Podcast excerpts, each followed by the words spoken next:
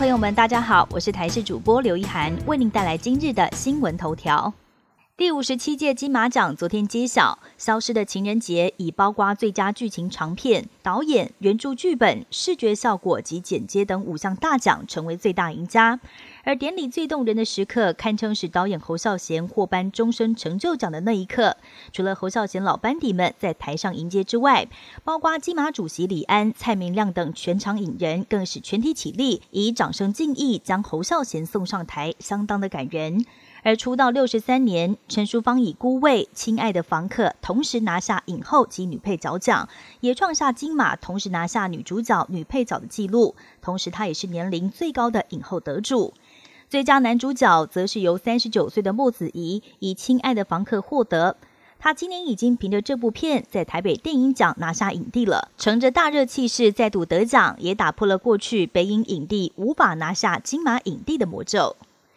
新冠疫苗被视为是终止疫情的解方，我国到底能不能够拿到足够的疫苗？指挥中心证实，目前台湾是以投资国外疫苗厂的方式参与国际大厂疫苗研发计划，只要疫苗顺利上市，就有机会优先取得。专家评估，因为我国预算有限，台湾有可能倾向先投资一到两家药厂，而根据经验，有机会买到两百万到一千万剂的新冠疫苗。另外，英国牛津大学研究，感染新冠肺炎的患者在康复后，至少会拥有六个月的免疫力。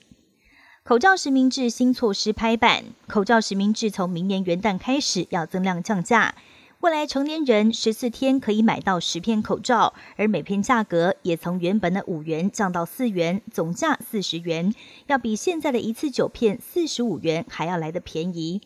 未来新制度上路后，会由生产厂商直接进行分装，再配送到药局以及超商。开业药师则说，原本每天需要花两小时以上包装口罩，现在总算可以减轻一些负担。由沙地阿拉伯首度举办的二十国集团 G 团体高峰会，二十一号以视讯的方式登场，预计一连举行两天。但是比起新冠疫情跟国家大事，美国总统川普似乎是更在意如何翻盘选举结果。美国媒体指出，他在二十一号翘掉了一场探讨新冠肺炎疫情的 G20 视讯会议，反倒是在 Twitter 上预告他要公开大型选举舞弊事件，之后就跑去打高尔夫球了。